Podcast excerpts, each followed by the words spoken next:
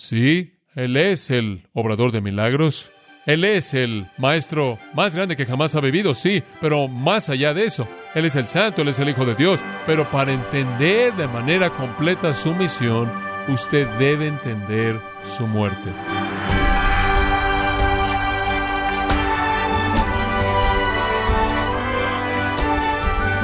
Gracias, estimado oyente, por tomar tiempo para sintonizar gracia a vosotros con el pastor John MacArthur.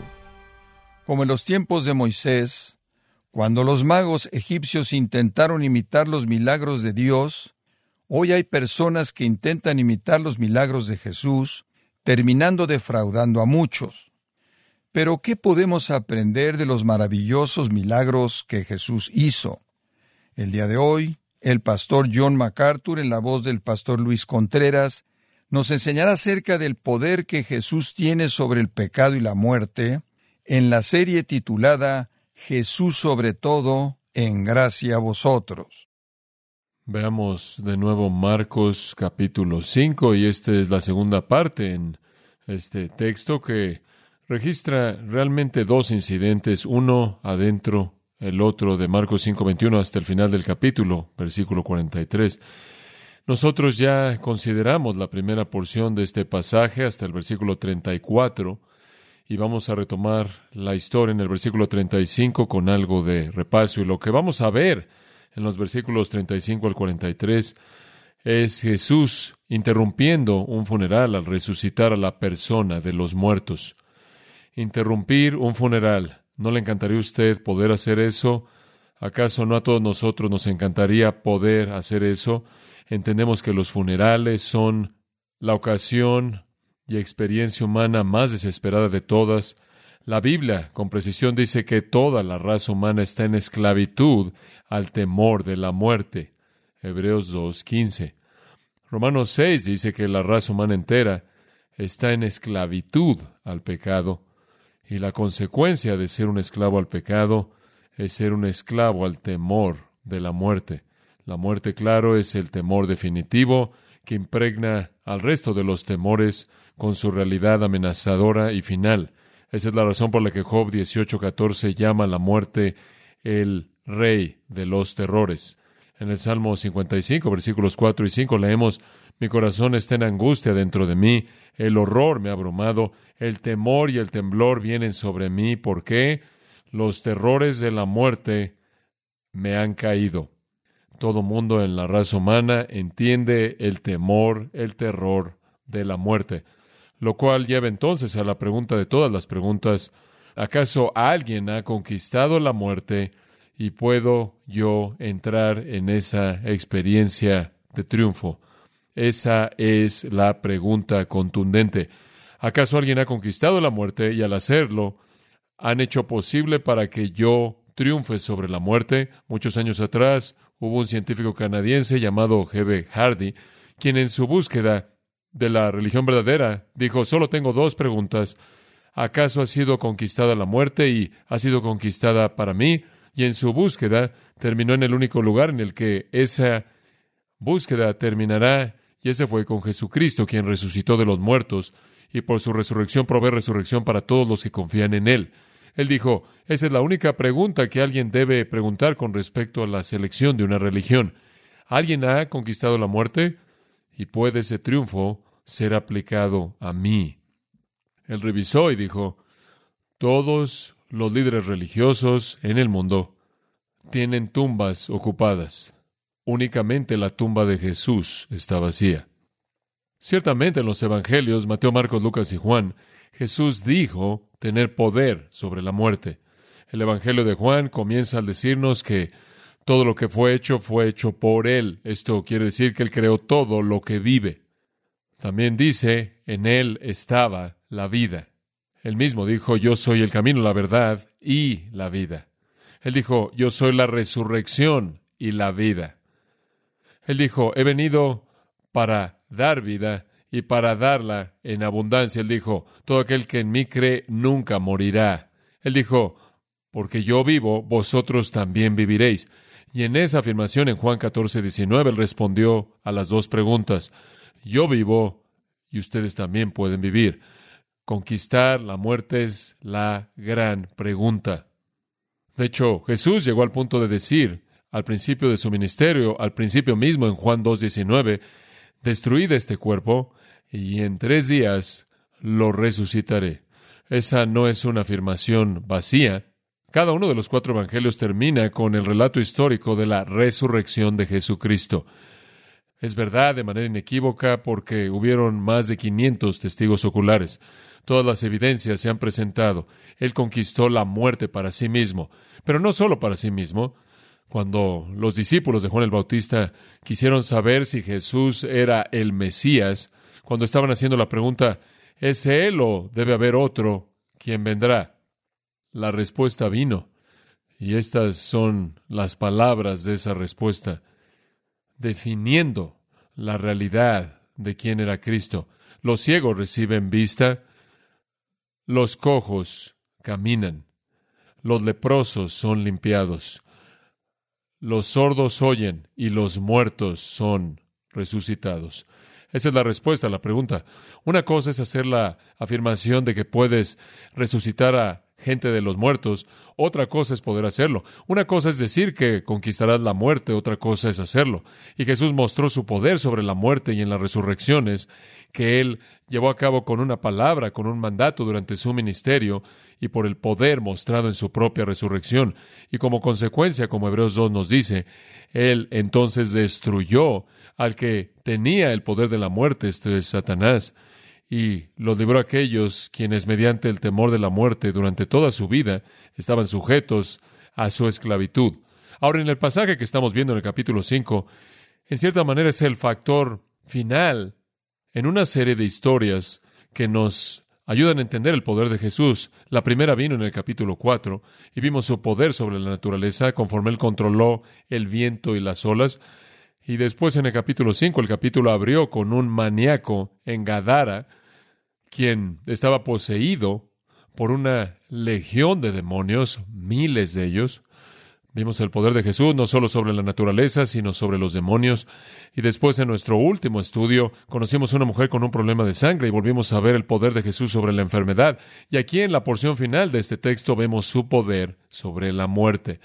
Ciertamente no hay alguien que jamás vivió, ningún personaje, ninguna religión que ha mostrado este tipo de poder histórico. Él sobresale y es único. Ahora permítame explicarle el escenario un poco. Regresa al versículo 21 porque como le dije, el milagro de la mujer sanada con el problema de sangre se encuentra a manera de emparedado dentro de la historia de la resurrección y comienza en el versículo 21. Cuando Jesús había cruzado en el barco, esto es del lado este del lago de regreso al lado noroeste, cerca de la ciudad de Capernaum, después de la experiencia de la tormenta, llegando ahí, y después la liberación del maníaco, ahora regresen, una gran multitud, como siempre, llegando a las decenas de miles, con mucha probabilidad. Se congregó en torno a él y entonces se quedó en la costa. Uno de los oficiales de la sinagoga, llamado Jairo, vino y viéndolo cayó a sus pies y le imploró fervientemente, diciéndole, mi pequeña hija está en el punto de la muerte, por favor ven y coloca tus manos sobre ella para que ella pueda recuperarse y vivir. Y él se fue con él y una gran multitud estaba siguiéndolo y lo estaba presionando. Él es un padre desesperado. Él es lo que cualquier padre sería, él está al final de sus recursos y su hija de 12 años, versículo 42, nos dice que tenía 12 años de edad, está cerca de la muerte y está profundamente ansioso por esta realidad. Un padre desesperado con una hija moribunda. Él es un oficial de la sinagoga. Esto quiere decir que es parte del establecimiento de la institución religiosa. No es parte del clero, no es un rabino sacerdote, ni fariseo ni escriba, sino que es una persona laica quien es parte del sistema del clero, no obstante parte de la institución religiosa, ciertamente bajo la autoridad de los escribas y fariseos. Todos sabemos lo que pensaban acerca de Jesús, lo odiaban y lo querían muerto, pero aquí hay un hombre quien es infiel a su sistema religioso, él ha llegado a creer en Jesús, él ha llegado a creer en su poder. Él tiene tanta confianza de que no importa lo que suceda, Él nunca demuestra la menor cantidad de duda. Él tiene confianza, Él es fuerte en la fe, en la persona y el poder de Jesús. Él viene y hace una confesión pública, abierta, del dilema en el que se encuentra y una confesión abierta de que Él cree en el poder de Jesús. y eso es público, y eso demostraría su indiferencia hacia la institución religiosa política a la cual él rendía cuentas. Este es un paso valiente. Lo vemos venir entonces humildemente. Él viene y se postra en adoración y ruega en confianza plena por la curación de su hija.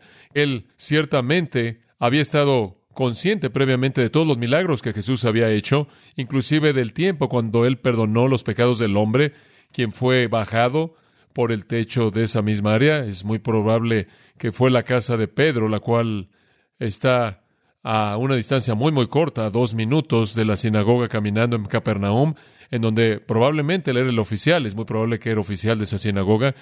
Él pudo haber estado en la sinagoga cuando Jesús echó fuera a los demonios del hombre que le gritó durante el tiempo en el que él estuvo hablando ahí. Ciertamente él estaba consciente de los milagros. Él había llegado a la conclusión de que Jesús, de hecho, era un obrador de milagros divino. Él tenía confianza absoluta y confianza en su poder y entonces viene a Jesús. Jesús le responde y bosquejamos un poco esto y dijo en primer lugar, si quiere ver usted la escena completa desde la perspectiva de Jesús y cómo él ministró a la gente, diríamos en primer lugar que él era accesible. Él estaba ahí en medio de la multitud, siendo presionado día tras día, únicamente escapando ocasionalmente para enseñar a los discípulos, en algún lugar aislado o estando solo con su padre. Él no solo fue accesible a las multitudes, él estuvo disponible a los individuos. Y aquí viene un hombre y nos dice en el versículo 24 que se fue con él. Y no fue fácil llegar a la casa en donde vivía el hombre y donde la hija estaba tan enferma, debido a que una multitud grande lo estaba siguiendo y presionándolo. Habría sido muy, muy difícil inclusive el moverse. Después dijimos que no solo fue accesible y estuvo disponible, sino que se le podía interrumpir, porque de pronto en el versículo 25, una mujer que había tenido una hemorragia durante 12 años aparece. Y entramos a los detalles de esa historia. Eso se encontraría bajo el término médico de fístula obstétrica. Ese es un problema inclusive en la actualidad. Este tipo de hemorragia continua es un problema, particularmente en África. Estaba leyendo algo de eso en esta semana. Hay hasta cuatro millones de mujeres que tienen este problema en África puede ser remediado por una cirugía simple, a la cual tristemente no tienen acceso, y ciertamente la mujer en esta historia en Israel no tenía ayuda así. Pero Jesús le ayudó ahí en el momento. No solo la curó, nos dice en el versículo 34 al final, que ella fue curada de su aflicción, pero en el mismo versículo antes de eso, hija, identificándola como una hija de Dios, tu fe, literalmente en el griego, te ha salvado. Ella, creo yo, no solo fue librada físicamente de esta situación terrible, terrible que la hacía inmunda perpetuamente y cualquier persona a la que ella tocaba la hacía inmunda en su propio marido y familia. Ella no podía ir a la sinagoga, ella no podía ir al templo, ella no podía estar con la gente. Ella fue curada con todas sus implicaciones sociales, pero lo que es más importante, ella fue curada de su pecado. Y entonces Jesús podía ser interrumpido, nunca estuvo deprisa, se detiene para meter al reino a una de sus hijas. Esto, como dijimos la última vez, es su llamado eficaz a la salvación. Él conoce a sus ovejas y él las llama. Ahora, él está hablando a la mujer en el versículo 35. Todavía está hablando quizás a la mujer y a la multitud que le rodea. Está enseñando aún más. ¿Quién sabe de qué fue esa conversación? Pero es precisamente en ese momento, conforme él está terminando con esta mujer y comenzando a moverse en la dirección de la casa de Jairo, quien estaba extremadamente ansioso, simplemente al borde de empujar en medio de la multitud que lo estaba aplastando, conforme están comenzando a dirigirse en esa dirección, dice el versículo 35, vinieron, apuntando al plural, mensajeros, Mientras él aún hablaba, vinieron de casa del principal de la sinagoga diciendo, hablándole a Jairo, tu hija ha muerto, tu hija ha muerto. El retraso ha sido mortal. ¿Sabían ellos que Jairo fue a encontrar a Jesús? Ciertamente lo sabían. Ciertamente él habría dicho a su esposa, su familia, amigos, pero ahora Jesús se ha retrasado y ella está muerta. Esto nos recuerda, ¿no es cierto?, de la actitud de Marta en Juan 11, 21, cuando ella envió palabra de que Lázaro estaba enfermo. Jesús estaba en el Jordán y le envió palabra de que Lázaro, su amigo, estaba enfermo y Jesús se tardó. Y cuando él finalmente llegó, Marta le dice, es demasiado tarde, es demasiado tarde. Tú podrías haber hecho algo si hubieras llegado aquí antes de que él muriera. Estas son personas que han visto el poder milagroso de Jesús, pero les ha parecido difícil creer que él podía resucitar a los muertos. La implicación es que Jesús ha estado desperdiciando su tiempo. Ciertamente la implicación de estos mensajeros, fueran ellos miembros de familia o asociados, fue que Jairo era una persona excesivamente importante. Fuera que Jesús había concentrado su atención, fuera quien fuera quien Jesús le había estado prestando su interés, fueras cuales fueran las razones por las que se movió tan lento, quizás Jesús realmente no entendió cuán importante era Jairo. ¿No habría sido quizás un procedimiento bastante estándar el que la gente brincara cuando Jairo quería algo o necesitaba algo? Quizás él era un buen hombre. Ciertamente él era un hombre noble y religioso, y creo que él ha llegado a ser un creyente en Jesucristo. En esta historia su fe es tan sólida como una roca. Y quizás ellos estaban viendo la situación de una manera en la que él ni siquiera la veía, porque no hay ninguna afirmación que sale de los labios de Jairo fuera de confianza en Jesús. Pero ciertamente aquellos que eran parte de su vida, que eran incrédulos, sabemos eso porque más adelante se ríen de Jesús, pensaban que Jesús había estado desperdiciando su tiempo, cuando él debió haber pasado su tiempo con un hombre muy importante. Si hubieran sabido algo de esta mujer, quizás alguien les contó lo que estaba pasando. Si hubieran sabido, ellos habrían dicho que Jesús había pasado su tiempo con los más rechazados en lugar de haber estado con los más respetados. Bueno, los mensajeros expresan una falta de esperanza en este punto. Dicen, ¿por qué molestas más al maestro? ¿Por qué molestas más al maestro? Este título, el maestro, es importante que usted lo vea, porque si usted cree que la reputación de Jesús era de un obrador de milagros, no lo ha entendido. Su reputación era la de un maestro. Su mensaje era más importante que sus milagros. Sus milagros presentaron el punto de que él era divino, pero su mensaje era crítico. Y él era conocido como el maestro. Título de respeto, didascalon muestra su énfasis. Es demasiado tarde para molestar al maestro, tu hija ha muerto. Ahora Jesús está en medio de una multitud aplastante, ruidosa, inclusive agresiva, y él está en tanta calma. Él es como el ojo de un huracán. Y entonces quiero darle un quinto punto. Es una palabra que me gusta, no es usada mucho. Él era imperturbable. Me gusta esa palabra. Es un sinónimo. Si le gusta mejor, es otra palabra. Es imposible de turbar. Significa en calma, tranquilo, sin molestia, sin turbación. Podía haber caos absoluto a su alrededor. Mensajeros en pánico, un Jairo ansioso, una multitud que lo aplastaba, haciendo todo tipo de demandas de Jesús, y él está simplemente en calma total, moviéndose como siempre en los propósitos soberanos de su Padre. Vemos eso desarrollándose en la escena entera conforme Él se mueve hacia la casa. Pero retomémoslo en el versículo 36. Pero Jesús, luego que oyó lo que se decía, el diálogo acerca del hecho de que la hija está muerta y que no había razón alguna para molestarlo más, dijo al principal de la sinagoga, aquí está el idioma griego literal, deja de temer Continúa creyendo. Deja de estar temiendo. Continúa creyendo.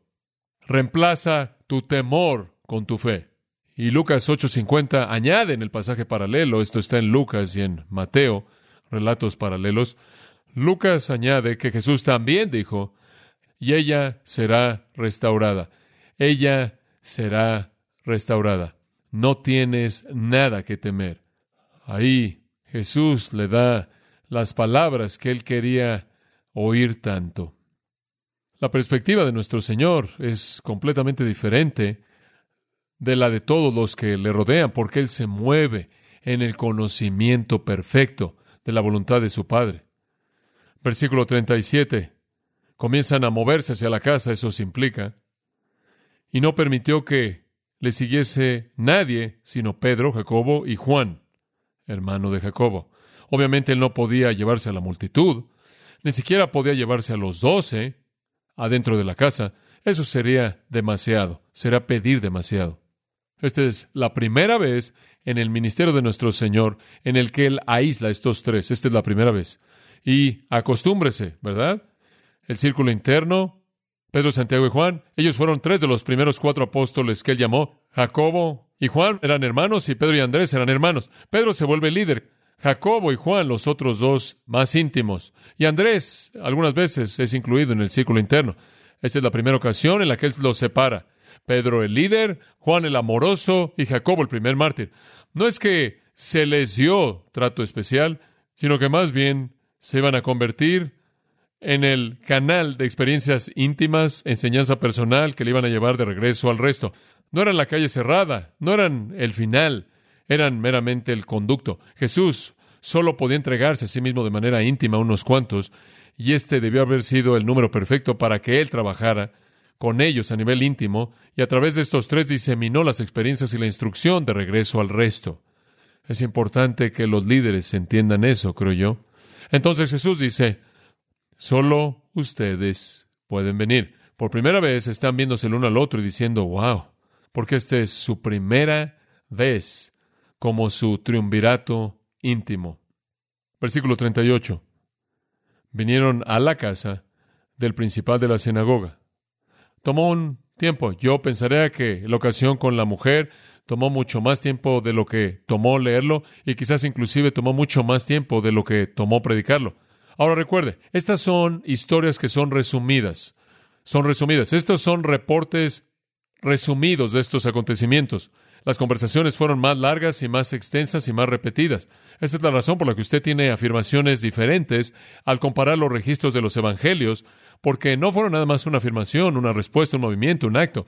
Ese es simplemente un reporte de esto de una manera condensada.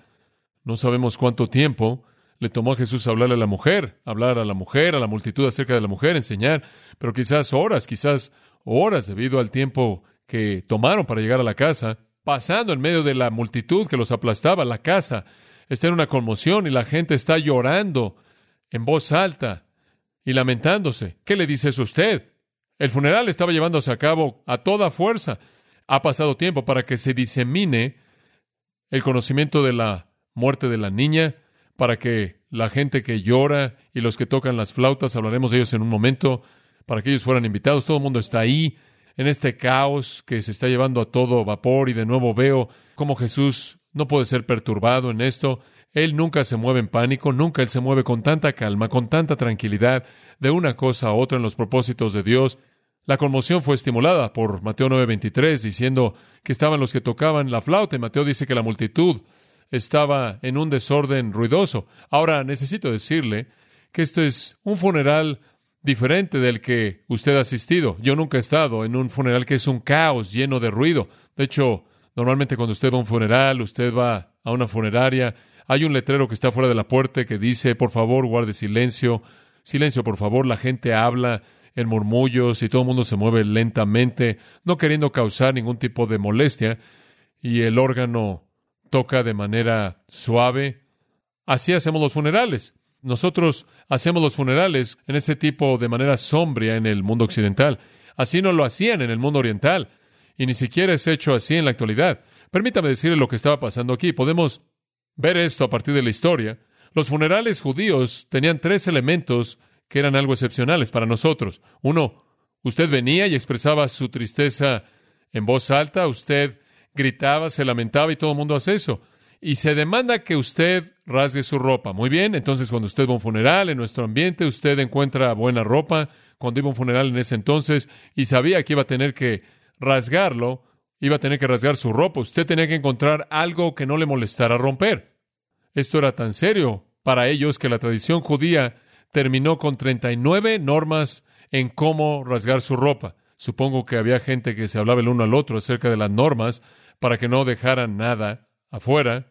Rasgarlo se hacía, por ejemplo, cuando usted estaba de pie. Si usted estaba relacionado con la persona muerta, usted tenía que romper su ropa directamente sobre el corazón.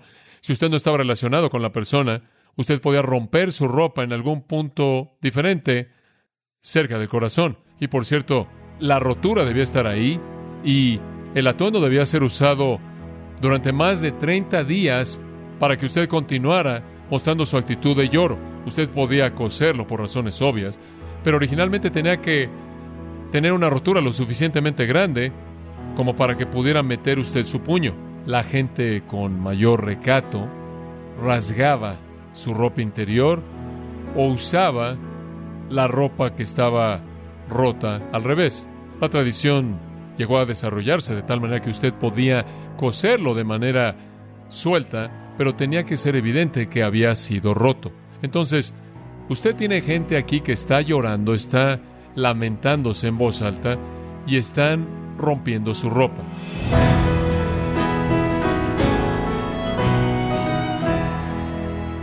De esta forma, el pastor John MacArthur nos ha enseñado acerca del amor y compasión que Jesús demostró milagrosamente al sanar y resucitar personas.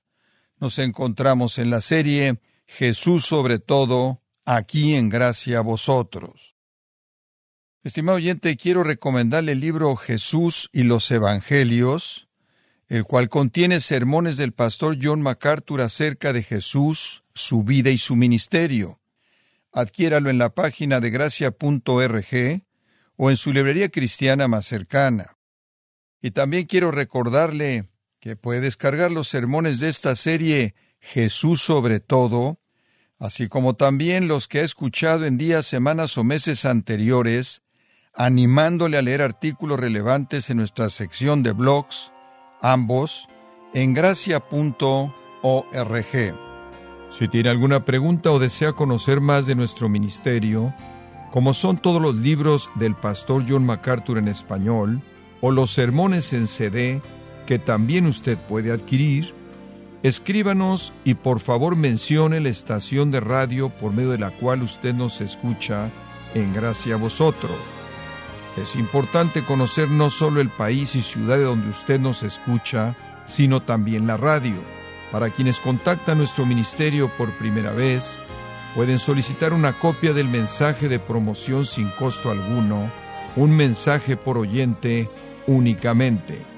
Si usted vive en los Estados Unidos o Puerto Rico, escríbanos a Gracia Vosotros, P.O. Box 4000, Panorama City, California 91412. O puede escribirnos a través del siguiente correo electrónico radio arroba y queremos agradecerle desde el fondo de nuestro corazón su tiempo y sintonía, y en nombre de John MacArthur y del personal de este organismo, invitarle para que nos acompañe en la próxima edición y así juntos continuar desatando la verdad de Dios un versículo a la vez, en gracia a vosotros.